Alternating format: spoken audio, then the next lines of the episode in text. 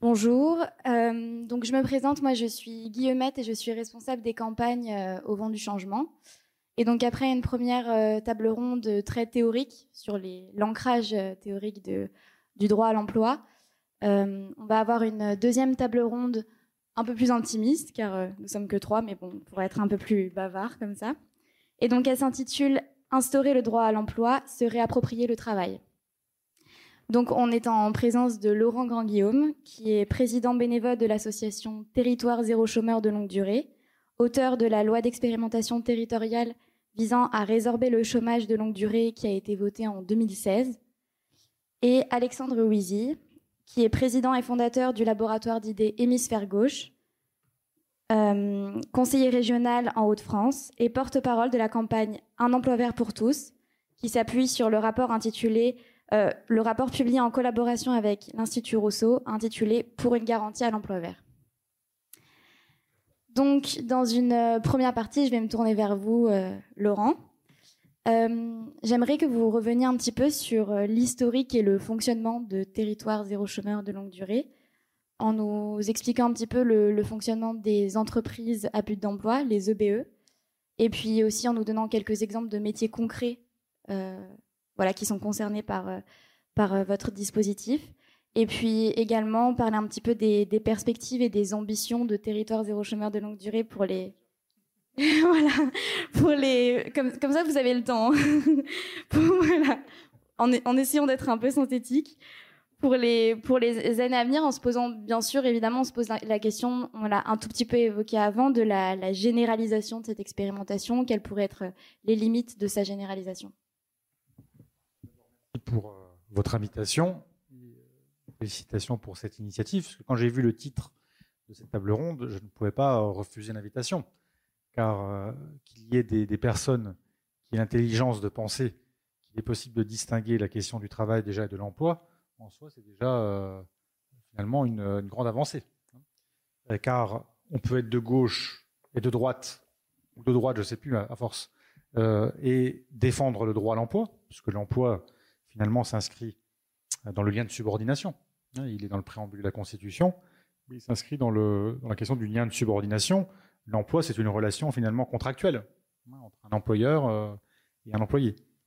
Par contre, la question du droit au travail euh, est à, l'origine même du socialisme finalement. Le droit au travail, c'est ce sont les socialistes qui l'ont créé avec Louis Blanc. Euh, avec les ateliers sociaux euh, dès euh, les années 1830. je rappelle qu'il y a deux sujets qui ont structuré le 19e siècle dans la naissance du socialisme. Cela a été à la fois la question du droit au travail et la question du marchandage, car les révolutionnaires de 1848, réunis dans la commission des travailleurs de Luxembourg, avaient pris la décision, à l'issue de cette commission, d'abolir le marchandage, hein, qui était l'exploitation finalement de l'homme par l'homme, n'était pas un employeur vis-à-vis d'un employé, puisque le salariat n'existait pas. Euh, et la question du droit au travail, avec une chimère qui était les ateliers nationaux, qui n'a jamais été pensée par Louis Blanc, mais qui a été euh, pensée par euh, le ministre Marie, qui était contre le droit au travail et contre les ateliers sociaux de Louis Blanc. Donc c'est important de le rappeler parce que on voit pas souvent voilà, cette, finalement cette distinction entre la question du travail et la question de l'emploi. Donc territoire zéro chômeur longue durée, L'idée vient euh, de réflexions menées au sein euh, d'ATD Carmonde. Quand j'étais parlementaire, euh, ils étaient venus me voir pour, pour échanger avec Patrick Valentin et des militants d'ATD Carmonde, qu'on cite peu, mais ils étaient aussi nombreux à travailler sur le sujet. Et ils avaient réalisé en particulier une étude macroéconomique qui avait été validée par Jean Gadret et qui consistait à dire que le coût du chômage longue durée en France était environ 43 milliards d'euros par an en prenant en compte les coûts directs du chômage, les coûts indirects, euh, comme les dépenses de santé, par exemple, hein, qui augmentent avec euh, la durée du chômage, et puis les non-recettes, hein, qui ne sont pas perçues par le fait euh, que les personnes sont dans une situation de, chômage. Donc déjà, j'étais effectivement intéressé par, cette analyse macroéconomique au moment où il n'y avait plus beaucoup de débats. Hein, car je rappelle, ayant présidé la dernière commission de synthèse un congrès du Parti socialiste euh, à l'époque, je me rappelle très bien que Pierre Laroutourou était prêt à faire une synthèse, mais que la synthèse sur laquelle j'avais négocié, en inscrivant qu'il y aurait une convention pour, sur la question du travail et de l'emploi au début du quinquennat, donc c'était au début 2013, je crois, après le congrès qui avait lieu en 2012, euh, eh bien, euh, il demandait que ça, un débat de fond hein, sur cette question. Et dans la nuit, euh, après la commission de synthèse, de manière verticale, la phrase avait disparu et la synthèse aussi, et la convention également. Je dis ça parce qu'à l'époque, il n'y avait plus beaucoup de débats sur la question du travail et de l'emploi. Donc le fait que des personnes viennent me voir avec finalement une utopie qui consiste à dire on peut éradiquer le chômage longue durée en, ayant une vision radicalement différente euh, qui partent du principe qu'on va mobiliser le coût du chômage pour financer une partie des emplois, emplois qui seront supplémentaires car ils n'entreront en concurrence avec aucun emploi existant, forcément ça m'intéressait. Ça m'intéressait dans le contexte que je vous ai euh, dit, et ça m'intéressait aussi parce que moi-même, j'ai, euh, je suis plutôt dans la, on va dire l'école de pensée post-keynésienne et circuitiste, donc dans l'idée de dire qu'on peut effectivement peut-être voir différemment les choses d'un point de vue monétaire et du point de vue euh, euh, de la dépense publique et du point de vue aussi euh, politiques publiques. Mais j'ai aussi en tête que il faut faire avec les personnes et pas seulement pour les personnes. Donc l'idée m'a séduite. Et après, je les ai revus beaucoup plus tard en ayant réfléchi et ai dit bon, il faut qu'on effectivement qu'on mette en place cette idée.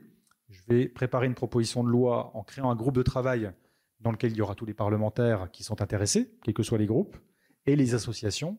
Et après, j'ai porté cette proposition de loi qui a été votée à l'unanimité à l'Assemblée nationale et au Sénat. Il a fallu que j'en change le nom pour obtenir l'unanimité, puisque la petite anecdote, c'est qu'au départ, c'était la loi territoire zéro chômage longue durée. Il a fallu que je l'appelle loi euh, d'expérimentation territoriale visant à résorber le chômage longue durée, pour pas être trop ambitieux, ce qui m'a permis d'avoir les derniers récalcitrants euh, qui votent euh, cette loi. Donc vous voyez, ça ne tient pas à grand-chose parfois. Donc ensuite, en 2017, nous avons lancé les dix premiers territoires d'expérimentation qui se préparaient déjà avant même que la loi soit votée. Il y avait eu quand même une quarantaine de candidats. Hein, donc il y en a 30 qui n'ont pas pu expérimenter car il y avait un plafond du nombre de territoires qui pouvaient expérimenter.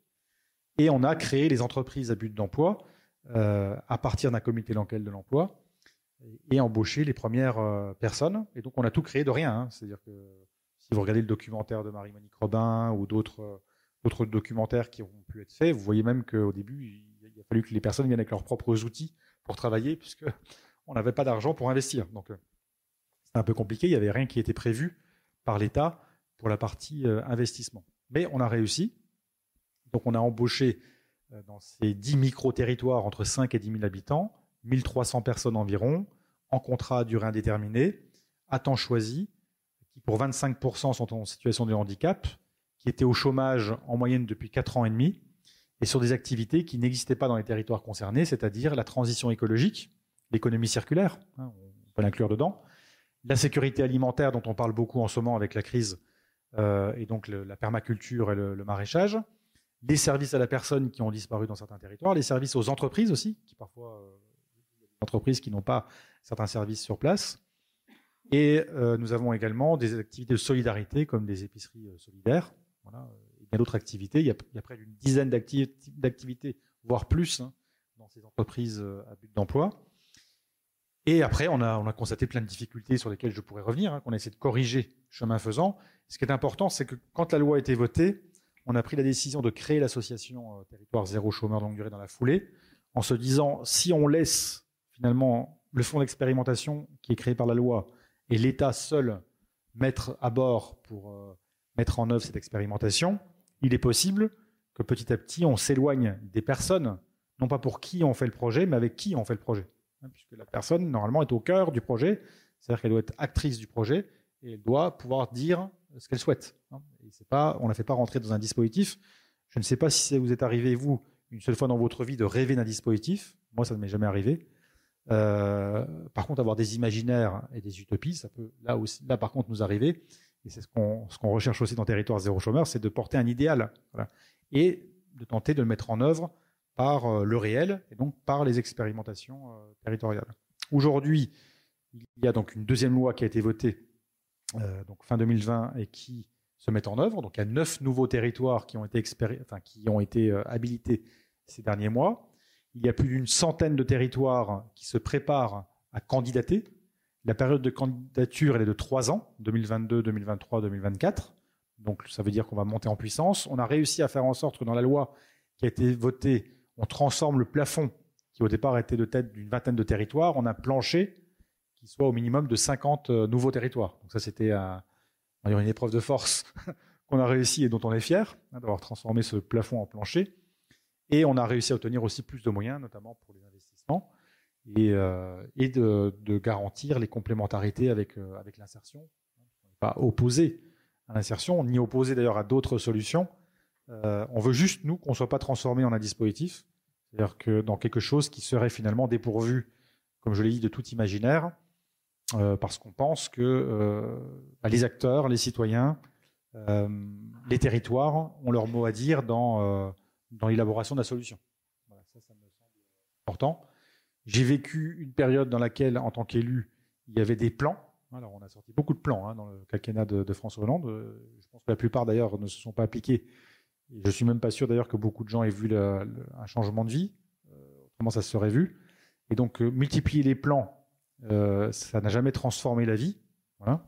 Par contre, opérer un changement dans le mouvement social au plus près justement des personnes, c'est, je crois, ce qui peut faire un changement. Et si on doit apprendre une chose, je peux me permettre d'aller un peu plus loin que euh, mon rôle de président de l'association Territoire Zéro Chômeur, mais en tant que citoyen, et, euh, les convictions sont, chevillées au corps à gauche, euh, c'est que je pense vraiment qu'une des erreurs justement de, la gauche, cela a été quand elle était dans l'exercice du pouvoir, d'oublier de faire avec les personnes quand on pense à la place des autres, en général, ça finit mal. Euh, voilà ce que je, peux vous dire pour l'instant. Et, juste pour revenir euh, à long terme donc sur les, perspectives et les ambitions de Territoire Zéro Chômeur, euh, est-ce qu'à un moment, il y a l'idée de, généraliser donc cette expérience, pas uniquement aux chômeurs de longue durée, mais à l'ensemble des chômeurs? Ou est-ce que vous pensez que justement, il y a une limite qui se pose quelque part et que...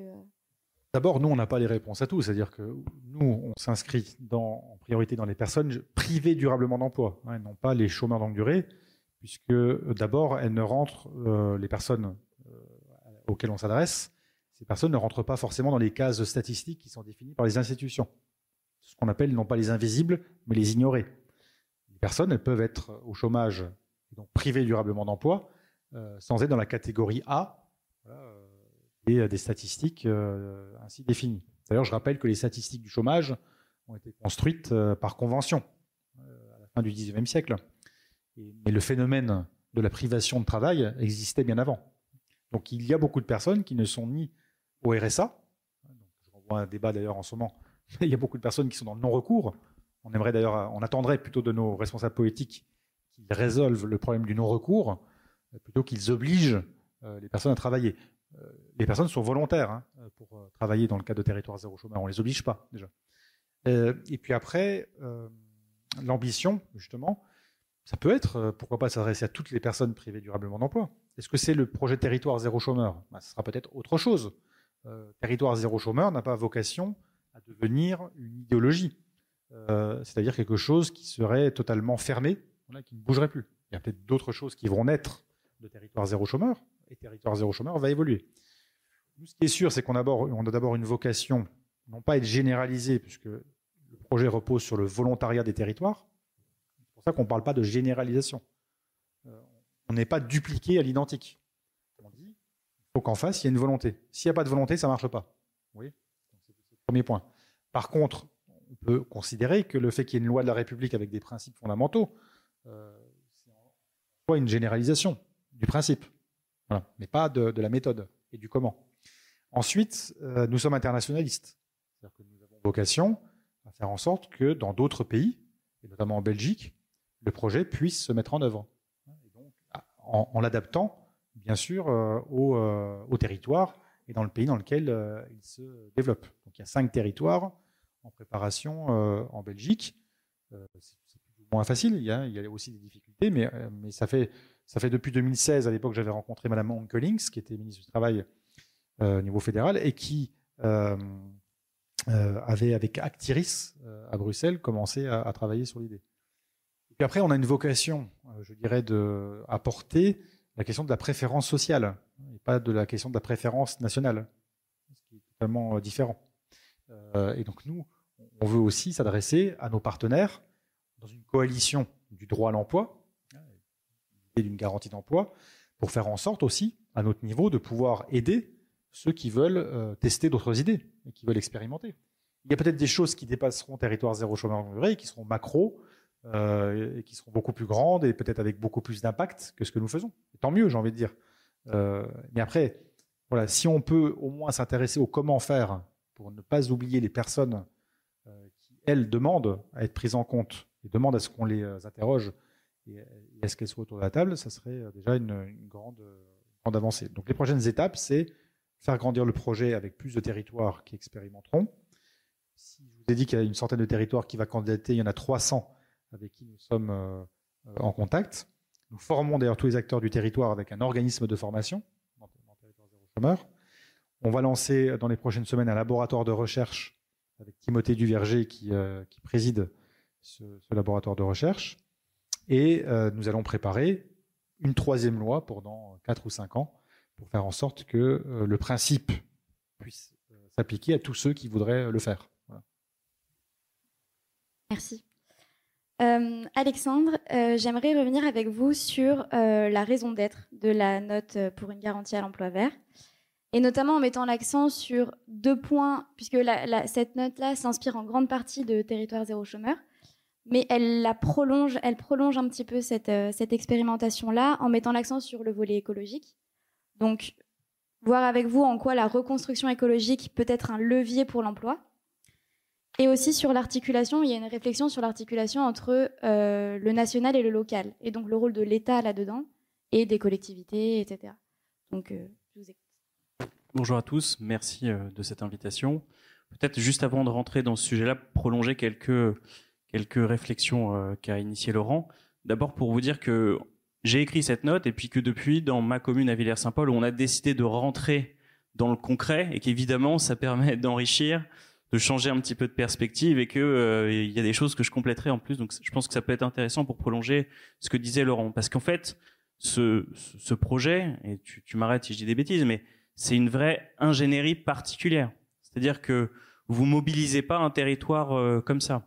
Laurent l'a dit, en fait, le, le, le, moi, ce que je considère comme la, une des principales euh, innovations institutionnelles, c'est ce comité local de l'emploi. Ce comité local de l'emploi, c'est en fait ce comité qui dit mobilisation générale pour la lutte contre les gens, enfin pour la lutte pour les gens qui sont privés d'emploi depuis plus d'un an sur le territoire. Donc là, vous allez retrouver tout le monde, vous allez retrouver beaucoup de monde, vous allez retrouver des employeurs privés, parce que l'objectif, c'est aussi que lorsqu'il y a des emplois privés, les gens qui vivent à côté puissent en bénéficier. Euh, je viens, euh, je vis sur une collectivité, l'agglomération Crèche Sudoise, où il y a beaucoup plus d'emplois que d'habitants, mais un taux de chômage énorme, parce que l'adéquation, si vous voulez, le, entre les gens qui vivent là et les métiers ne se fait pas. Donc il y a d'abord cette logique de mobiliser tout le monde.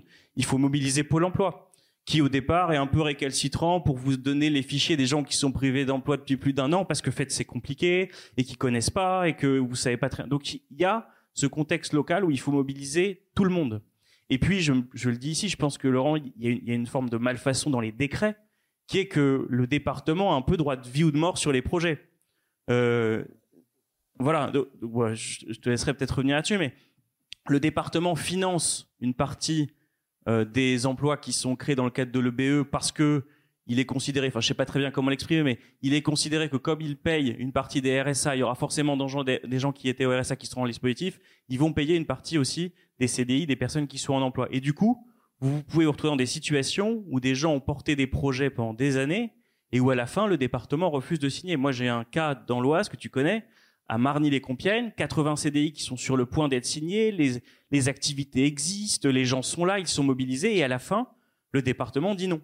Donc ça c'est quand même un vrai euh, sur les limites aussi euh, que tu évoquais, il y a un sujet à mon avis euh, un vrai sujet institutionnel. Donc il y a ce sujet-là, il y a ce qu'a dit Laurent qui me semble très important, c'est aller vers des gens qui ont 40, 50 mois d'inactivité. Il faut pas mettre un panonceau dans la ville ou juste dire regardez, il y a une entreprise à but d'emploi qui existe pour que ça fonctionne. C'est des caches d'escalier, c'est des cafés débats, c'est des discussions. Euh, enfin, c'est tout un dispositif social. C'est c'est pas un truc qui se fait tout seul. Et donc ça, euh, ça, je pense que c'est en le faisant qu'on s'en rend compte. Et puis, euh, sur la question de la généralisation, en effet, il y a ce que dit Laurent, qui est une limite qu'il faut toucher, même comme si, comme tu le dis, il y a déjà 300 territoires et qu'en fait, ça marche par capillarité. Nous, on se lance. Moi, je vois dans l'agglo, il y a déjà deux villes qui me disent, mais attends, comment tu fais ton truc, comment ça fonctionne, etc. Donc, donc, il y a, à mon avis, quand même un réservoir de territoire volontaire qui est assez élevé. Mais la généralisation, c'est vrai, elle se heurte à cette question que quand je vous décris ce comité local de l'emploi, vous comprenez bien que si le maire de la ville de 8000 habitants, il veut pas, il veut pas. Et donc, on crée pas des, entreprises à but d'emploi euh, sans un financement du porteur de projet au début, sans, euh, tout cela. Donc, il y a, cette, y a cette difficulté-là. Et puis, euh, je pense qu'il y a aussi une réalité qui est que, en tout cas, moi, c'est ce que j'entends des discussions que j'ai avec les gens de Territoire Zéro Chômeur aujourd'hui, c'est que ça marche pas de manière identique sur tous les territoires.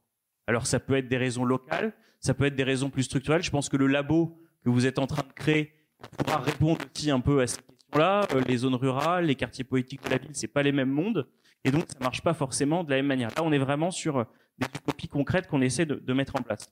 Maintenant, pour revenir directement aux, questions que tu poses, la première chose, c'est que l'ambition de cette, de cette note, c'était de reposer la question de, de, de, redonner un horizon aux politiques sociales, de redonner une frontière à l'État social qu'on considérait comme pertinente, en se disant il y a des gens qui sont euh, malheureux chez eux à rien faire, il y a des plein de choses, plein plein de travail dans le monde justement qui mérite d'être réalisé, plein de besoins sociaux non couverts. La pandémie nous l'a montré, la transition écologique nous le montre tous les jours, et donc il faut reposer un horizon des politiques sociales. Et c'est vrai qu'on s'est beaucoup intéressé à Territoire zéro chômeur parce que c'est finalement l'utopie concrète la plus ré... la plus aboutie, la plus réalisée euh, qu'on a pu connaître sur ce, sur ce sujet.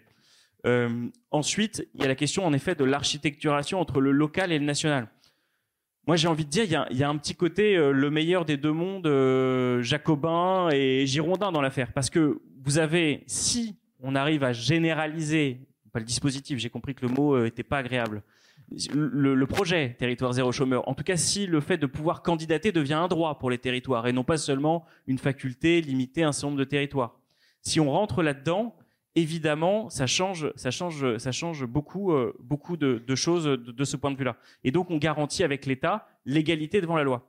Le meilleur du jacobinisme, ça va pas te plaire, mais parce qu'en fait, cette association, elle a la capacité, en étant centrale, à vous faire les bons et les mauvais retours d'expérience. Donc, dès le début, ils vous disent attendez, là ils ont essayé ça, ça, ça foire, donc votre idée elle est pas bonne, c'est une mauvaise manière de faire les choses. Là c'est très bien, donc la formation et tout ce qui décrit, euh, ce que décrit Laurent, c'est bien ça, c'est bien de dire on a une entité centrale qui est pas l'État cette fois, qui est cette association Territoire zéro chômeur, qui permet de donner des outils et du matériel pédagogique pour faire euh, des choses qui fonctionnent. Et puis après, bah, en effet, euh, comme euh, on va pas retourner dans la France euh, pompidolienne où on décidait des piscines qui se faisaient à Paris, c'est localement qu'on connaît sur nos territoires les besoins sociaux qui manquent. C'est nous qui connaissons la manière dont les gens vivent sur un territoire et donc nous et puis tous ceux qui sont dans le projet. et donc c'est au niveau local que ces questions doivent être posées et répondues. Et en plus, c'est ce que disait Laurent, l'idée c'est aussi de créer un, une correspondance entre les compétences des gens au départ. On n'est pas là pour reformer complètement les gens parce qu'on a décidé que le projet de l'EBE, c'était celui-là. Il faut trouver le bon arrangement, hein, parce que c'est aussi un des vrais sujets dans l'expérimentation, le bon arrangement entre les compétences des personnes qui sont là et euh, le territoire sur lequel on est. Donc euh, voilà, moi je peux vous donner quelques expériences très concrètes. Après, je te repasse la main, Laurent. Euh, sur le territoire de Marny, où moi j'ai beaucoup travaillé avant de lancer le mien, il y avait des ferronniers. Bon, bah, ils ont fait de la ferronnerie, ils ont commencé à fabriquer les pousse-pousse qui sont qui se trimballent dans euh, dans le château de dans le château de Compiègne. Euh, il y avait un cuisinier qui était là. Du coup, ils ont commencé à donner des cours de cuisine dans les différents CCAS. Il y avait des gens qui avaient une expérience un peu forestière. Ils ont trouvé des queues de budget de l'ONF pour faire un petit peu d'activité et pour euh, nettoyer les centres. Euh, donc voilà, c'est des choses très concrètes et matériellement, voilà ce type de ce type de choses. Et je trouve que l'articulation local, national qui existe dans le dispositif, c'est vraiment euh, une manière de trouver le, le, meilleur des deux mondes. Voilà. Et euh, rebondir? Et eh oui, alors sur les départements, c'est euh, ce qu'il faut, il faut se rappeler quand même qu'il y a eu un petit débat pour de vrai idéologique. C'est que en 2019, nous avions eu un rapport de l'IGAS-IGF qui avait été conduit à charge sur l'expérimentation. Et il y avait un conseil d'évaluation scientifique prévu par la loi qui devait, évaluer l'expérimentation sur la base des nouveaux indicateurs de richesse. C'était inscrit dans la loi. Les nouveaux indicateurs de richesse, ils n'ont jamais été utilisés pour évaluer quoi que ce soit euh, du point de vue de l'État par rapport à, territoire euh, zéro chômeur longue durée. Et donc ces deux rapports devaient sortir ensemble, puis tout à coup, euh, on voit fleurir un torchon, je dirais un torchon, de Pierre Cahuc. Parce qu'une tribune, en général, c'est écrit avec élégance. donc le torchon de Pierre Cahuc, c'était donc un procès à charge contre territoire zéro chômeur longue durée pour dire ça coûte trop cher, forcément. Avec lui, tout coûte trop cher, sauf les crédits d'impôt. Euh, mais quand il s'agit d'aider les personnes pauvres ou euh, privées d'emploi, ça coûte toujours trop cher. Et donc, euh, ce qui était en gênant, c'est que M. Cahuc était membre du conseil d'évaluation scientifique chargé d'évaluer le projet. Donc, il a sorti cette tribune avant même que le rapport soit publié. Alors, vous savez comme moi que M. Cahuc était très proche, et peut-être sans doute encore, de Mme Pénicaud. Donc, on a eu une, petite explication de texte avec Madame Pénicaud en disant écoutez, voilà, c'est simple. Nous, soit on va venir manifester sous vos fenêtres du ministère du Travail, ce à quoi elle a répondu qu'elle nous savait capable de le faire. Et donc, on, a, euh, on lui a dit que soit on entrait dans une discussion, notamment un diagnostic partagé sur euh, les rapports. Et donc, on a eu un débat, elle a accepté, sur euh, le rapport de l'IGA-CIGF, avant même qu'il soit publié, le rapport du Conseil d'évaluation scientifique, et notre rapport, euh, des acteurs du projet. Et on a pu converger. Et ce que j'ai dit à l'époque aux acteurs du projet, j'aurais dit écoutez, il ne faut, pas qu'on soit en défensive, il faut aussi qu'on soit en offensive pour pousser le gouvernement à se positionner sur nos propositions et non pas aller sur leurs propositions. Parce qu'on nous emmenait petit à petit sur cibler de plus en plus les personnes au chômage longue durée, parce que ceux-là, oui, ceux qui sont au chômage depuis plus d'un an, ça fait un peu trop large, donc il faudrait quand même un peu plus cibler ce que vous faites, etc., etc et donc finalement à nous faire rentrer dans une culture de dispositif. Et euh, on a donc à ce moment-là rédigé un texte, c'est-à-dire une proposition de loi, on a rédigé un projet de décret et les projets d'arrêté, et on les a envoyés 48 heures avant la réunion qu'on devait avoir avec le ministère du Travail, en leur disant voilà nos propositions. Donc ce qui a obligé euh, le ministère du Travail et donc euh, Mme Pénicaud à se positionner par rapport à ces propositions. Et ça, c'était avant la crise sanitaire, avant le confinement. Là, on a eu euh, des engagements qui avaient été pris, de déposer une proposition de loi pour, euh, pour aller vers, vers le vote d'une loi, mais bon, on l'a jamais vu arriver. il a fallu attendre en particulier le changement de ministre du Travail, etc., etc. Mais tout ça pour dire que finalement, il y avait déjà un débat idéologique, il reviendra avec Pierre Cahuc. Et pourquoi? Parce que derrière, c'est l'idée qu'il ne faut pas finalement mettre en place des solutions collectives. Je ne parle même pas d'une garantie d'emploi. Ça, c'est pour M. Cahuc, c'est impossible. Euh, mais il faut accompagner les individus. Ça, c'est sûr que ce sera le, débat des années à venir. Hein. Et, on voit bien, d'ailleurs, dans, la campagne présidentielle, il y a déjà un peu ça hein, dans, le, débat. Donc on été confronté à ça, on été confronté à ces difficultés, et, et Muriel Pénicaud a réussi justement à faire imposer, malgré tout, dans la, loi qui a été ensuite déposée, que les départements seraient sollicités de manière obligatoire pour donner leur avis fait que ça a mis, on va dire, une, euh, sorte de, contrôle sur l'extension d'expérimentation. Ça a été fait à dessein par Mme Pénicaud. Alors, j'aimerais relier un peu vos deux interventions parce que, Alexandre, vous parliez donc des réussites quelquefois inégales entre les territoires, puisque ça dépend de plein de critères comme de la volonté des politiques sur place, des besoins sur place, etc. Et puis vous, vous parliez euh, de la question du financement. Et donc, je voudrais approfondir de façon vraiment concrète la question du financement euh, du droit à l'emploi et comment justement convaincre euh, les élus, l'État, etc., de financer une politique qui, euh, dites-moi si je me trompe, mais selon vous, est à la fois une mesure sociale d'émancipation par l'emploi et un investissement bénéfique et soutenable à l'échelle de la société? Une des difficultés que nous avons pour convaincre, c'est que comme on est dans un pays où on adore les concepts et on se penche peu sur le comment, on évalue peu justement euh, les coûts, les coûts et euh, les économies générées par une action, et également, on va dire, euh, ce que ça apporte de positif, et pas seulement en termes monétaires, également pour les personnes, de point de vue qualitatif.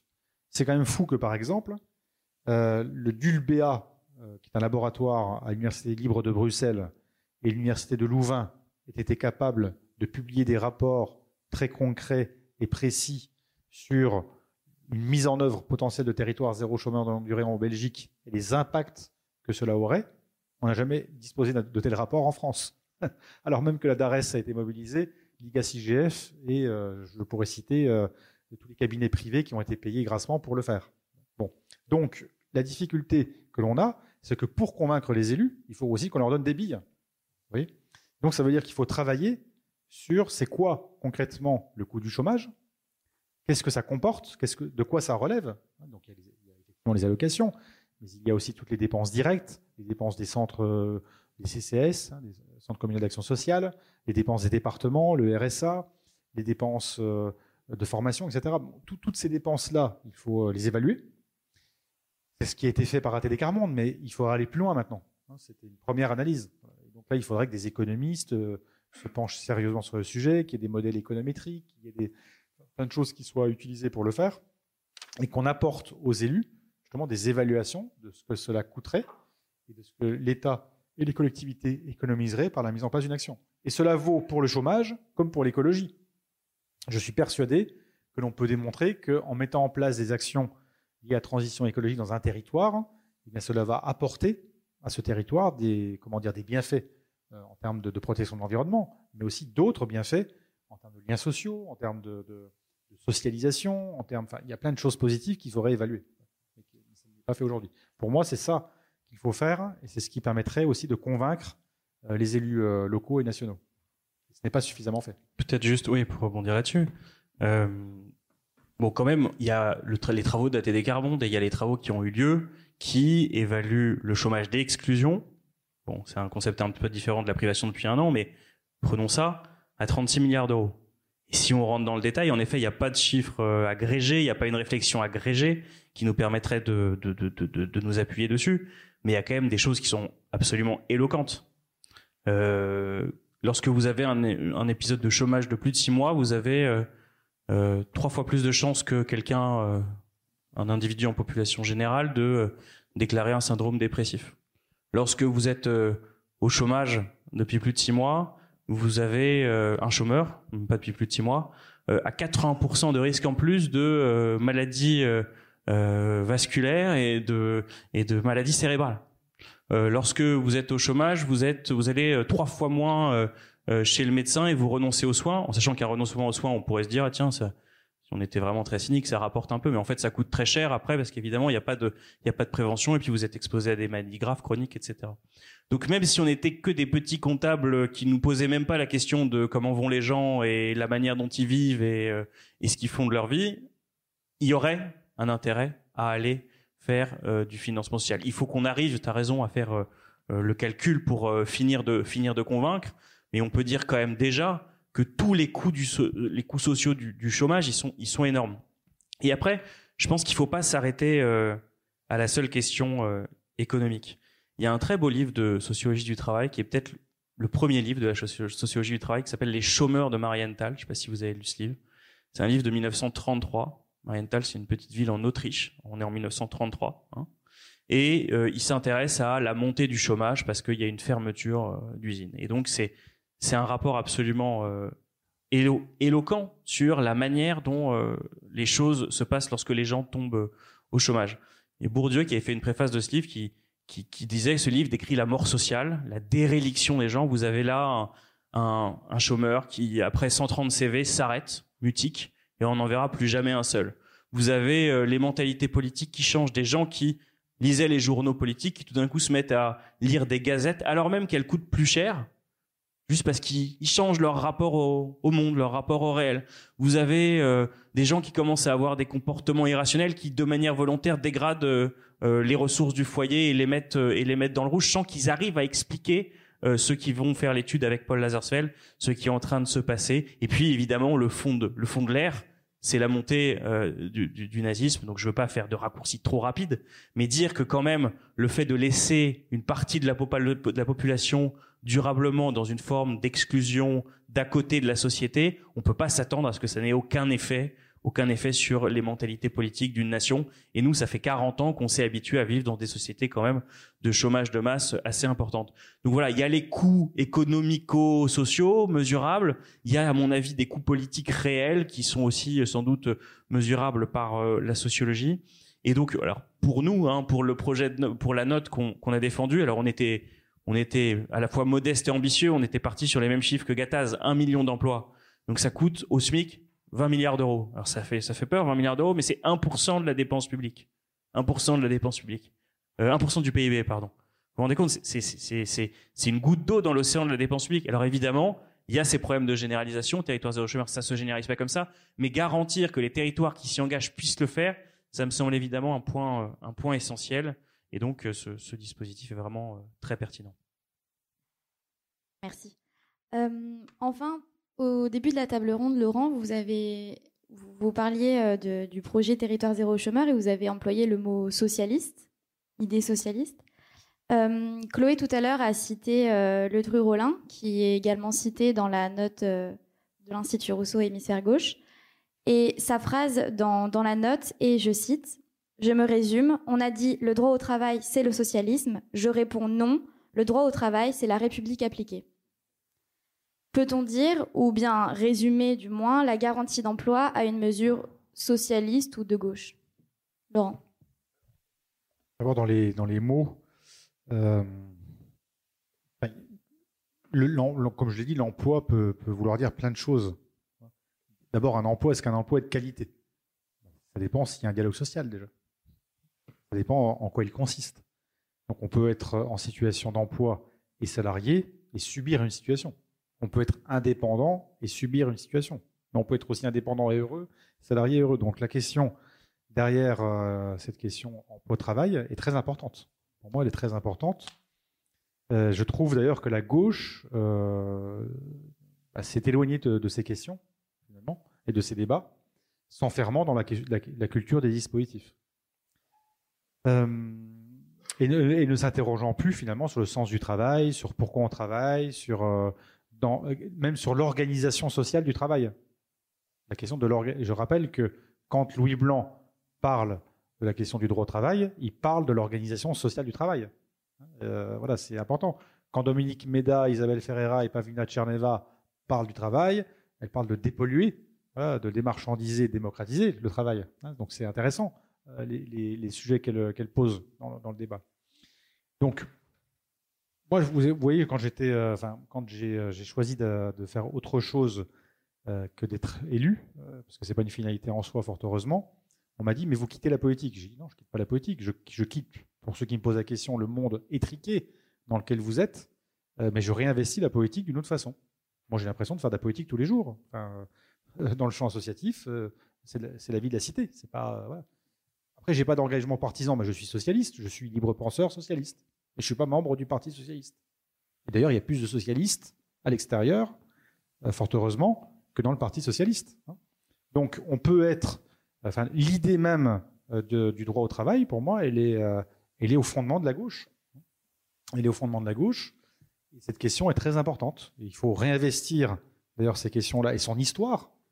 Euh, moi, quand j'ai commencé à m'intéresser, j'étais beaucoup plus jeune, mais à, cette question de la, comment dire, du, socialisme au XIXe siècle, j'avais bien senti qu'il y avait cette distinction entre ceux qui portaient des utopies et ceux qui portaient le socialisme dit scientifique. Hein. Euh, mais il y a un autre débat qui était très important, qui était la question de ceux qui portaient des expérimentations au nom d'utopie, et ceux qui, dans le saint-simonisme et d'autres idées, étaient un peu plus euh, centralisateurs. Voilà. Euh, mais pour autant, voilà, je, trouve toutes ces cultures-là se sont mélangées et dans, et dans le moment de la révolution de 1848, il y a eu bah, effectivement le Dru-Rollin, Louis Blanc et d'autres qui se sont retrouvés euh, autour de grandes idées, mais avec euh, des variations. C'était intéressant, justement, ces variations. Ce qu'exprime le Dru-Rollin était très intéressant. Proudhon défendait le droit au travail, pour une toute autre question. Pas du tout. Il a écrit d'ailleurs le discours qu'il n'a pas prononcé euh, à, l'Assemblée. Donc euh, il y avait euh, d'autres qui s'opposaient au droit au travail. Tocqueville, qui, écrit, qui avait prononcé un discours contre le droit au travail et qui expliquait pourquoi avec Thiers. Donc je trouve que cette question, elle est très importante parce que finalement, elle, clive aussi sur, sur les, moments que l'on vit aujourd'hui, si on s'y intéresse vraiment. Et après, ça, demande un peu de réflexion, ça demande de se poser. Et, et moi, j'ai retrouvé, en faisant des choses, et non pas en portant toujours des, lois, mais en faisant des choses dans, dans, le, champ associatif, j'ai retrouvé voilà, des, clivages très intéressants. Et, par exemple, le rapport avec le dialogue social et avec les partenaires sociaux. L'exercice du pouvoir de la gauche s'est fait souvent sans les partenaires sociaux, ou en tout cas euh, en ne leur, laissant pas la place euh, nécessaire. Or, euh, il y a, on a plein de choses à apprendre de ces partenaires sociaux. Voilà, donc pour moi, le droit au travail est indissociable de la gauche, le droit à l'emploi, d'ailleurs inscrit, je vous le disais, dans le, dans le préambule de la Constitution, regroupe plus largement. Euh, je pense qu'on a pu faire voter la loi sur territoire zéro chômage longue durée et obtenir l'unanimité sur cette question du droit à l'emploi. Je ne pense pas qu'on l'aurait obtenu sur la question du droit au travail. Alexandre? Oui. Euh, non, mais d'abord, peut-être si on veut éviter le sujet, on dit euh, avec Jaurès, entre socialisme et république, le socialisme c'est la république jusqu'au bout, et donc on, tue un peu la, question que vous posez. Non, je, pense qu'il y, a, plusieurs choses. Oui, moi je trouve que c'est enfin, on peut pas dire que c'est pas d'inspiration socialiste ce truc. Euh, sur le socialisme, en effet, euh, il y a quand même une filiation avec euh, du fourriérisme, avec les expériences du 19e siècle justement. Alors c'est pas des, les EBE, c'est pas des familistères, mais il y a quand même quelque chose de l'ordre de on tente on n'est pas chez monsieur Godin on est chez monsieur Grand Guillaume c'est différent. Mais voilà. Mais mais déjà on n'est pas chez toi. Et mais il y a quand même quelque chose de l'ordre de l'expérimentation euh, qui est clairement quand même dans la filiation d'un Fourier d'un Owen euh, en Angleterre. Bref dans des tentatives euh, par euh, des expérimentations concrètes de, changer l'ordre des choses. On est en effet plus loin du marxisme euh, historique et du marxisme et du marxisme scientifique. Et puis je pense qu'il y en a des socialistes qui diraient que le principe de supplémentarité tel qu'il existe, c'est-à-dire que c'est une forme d'accommodement avec le système marchand, c'est-à-dire on dit qu'il y a un système marchand qui euh, crée des externalités terribles dans la société. Donc ça, c'est socialiste à 100%. Mais on accepte de dire on va euh, être dans un à côté et on prend pas, comment dire, le système de face parce que ce principe de supplémentarité, on vient sur des activités à côté du marché qui ne sont pas prises en charge par lui. C'est évidemment une forme de, d'accommodement qui n'iront, qui n'irait pas à tout, euh, à tout, à tous les socialistes. Donc il y a ce, il y a ce sujet-là. Je pense que ce qu'il y a aussi derrière la question, c'est que lorsqu'on a fait euh, des sondages, nous, quand on a porté ce projet euh, ensemble sur la garantie de l'emploi, on a été nous-mêmes surpris du niveau de transversalité dans la société française, niveau d'assentiment, euh, et, avec une très grande transversalité. Autrement dit, que ce soit Marine Le Pen, Zemmour, un socialiste ou, un électeur de Jean-Luc Mélenchon, on avait des niveaux 75, 80, 85% d'assentiment lorsqu'on parlait de ce sujet. Alors il y a deux manières à mon avis de voir les choses, une manière optimiste que je vais essayer de retenir, qui est de dire la question du travail est tellement centrale qu'elle transcende les clivages et des gens peuvent se retrouver sur des socialistes en en étant très très très loin. Et il y a une autre interprétation un peu plus pessimiste qui est de dire qu'en fait on met pas tous la même chose euh, derrière ces mots-là. Et euh, je discutais euh, avec Boris Vallot, qui est député de de ce sujet, et qui me dit fais quand même toujours attention, Alexandre, parce que pour la droite, euh, euh, du travail pour tous, ça veut dire tous au boulot. Et, très rapidement, il pourrait être tenté de transformer euh, territoire zéro chômeur en dispositif disciplinaire en mode si tu refuses le boulot dans l'OBE, te sucre le RSA ou je ne sais quoi. Et les sorties, bon, on fait pas trop de politique, mais les sorties de Macron sur le RSA, 15 à 20 heures de travail à côté, Enfin, je veux dire, je vois pas très bien comment ça s'insère par rapport à ce que nous on essaie de construire. Je vois même pas du tout comment comment ça fonctionne. Donc, il y a, il y a à mon avis attention. Et d'ailleurs, on l'a très vite vu. Hein, nous, on a quand on a mené ce projet, on a fait du plaidoyer auprès de tout le monde. Euh, quand on a commencé à parler à des gens comme euh, Aubert euh, sur les bancs de Républicains, on a compris qu'on parlait pas du tout, du tout de la même chose, pas du tout de la même chose, et qu'ils voyaient, voyaient là pas du tout ce que nous on y voyait. Et les difficultés qu'on a dans certains départements, elles le montrent aussi. Il y a des départements qui disent, alors que c'est la droite du travail, on préfère verser des RSA à une forme de marginalité que s'embêter à monter en puissance sur des dispositifs qui peuvent nous coûter un petit peu, alors même que tu leur fais la démonstration qu'à 30%, des calculs macabres, hein, mais à 30% de RSA, ils y gagnent, etc. Mais ils veulent pas rentrer là-dedans parce que c'est pas du tout euh, leur vision du monde. Donc voilà, je pense que c'est une mesure, pour moi, clairement d'inspiration socialiste, avec euh, ce débat interne au monde socialiste sur euh, le plan, l'utopie, bref, toutes les questions qu'on a, qui a une transversalité dont il faut user pour promouvoir l'idée, mais il faut se faire attention, pas se payer de mots. Il y a aussi une transversalité qui veut dire pas toujours la même chose pour les uns et les autres. Oui, parce que probablement que derrière tout ça, quand même, euh, derrière ce décor-là, l'idée quand même du droit à l'emploi, c'est aussi de défendre la, réappropriation du travail et du lieu de travail par les travailleurs. Et ça, c'est probablement encore plus un point de clivage, euh, comme ce que vous évoquiez tout à l'heure, entre la gauche, la droite, euh, les socialistes, non socialistes. On a connu deux moments par rapport à, Territoire zéro chômeur de qui donc sont deux lois votées à l'unanimité. Mais je, moi, personnellement, ça n'engage pas euh, l'association, c'est que je ne pense pas que la troisième sera forcément, même si on dit toujours jamais 203, euh, le temps de l'unanimité. Ce sera peut-être le temps de la clarification, c'est-à-dire de, l'éclaircissement, au sens où euh, bah, ce, projet, finalement, est, porteur de controverses. Il y a des controverses. Et puis, il y a des personnes qui vont faire des choix dans ces controverses. Ils vont dire, bah, nous, pour nous, territoire zéro chômeur en durée, ça devrait être ça. Donc ça devrait être euh, peut-être pour certains euh, effectivement des idées euh, farfelues. mais en tout cas, pour ce qui est de ceux qui s'inscrivent dans l'idée que c'est la personne qui est au cœur du projet, notre imaginaire, notre imaginaire collectif, n'est pas un, imaginaire qui serait justement dépourvu de, collectif et dépourvu de la place des personnes, mais c'est bien un imaginaire qui vise à faire en sorte euh, bah, de s'inscrire dans le, progrès social euh, et de, faire en sorte que, les personnes s'inscrivent dans une émancipation. C'est bien un, projet qui doit être porteur d'émancipation et pas d'enfermement, ni de contrôle social. C'est très important. Euh, on ne va pas recréer les ateliers de charité sous Henri IV. La France a connu ça il y a longtemps. Donc c'est pas du tout notre état d'esprit voilà, donc on, est, on est bien dans, euh, cet état d'esprit-là, hein, qui est l'émancipation euh, des personnes. D'ailleurs, ça, me fait penser à un sujet important, c'est qu'on peut éradiquer euh, le chômage de longue durée dans un territoire, on l'a montré, mais par contre, ça, n'enlève pas les préjugés.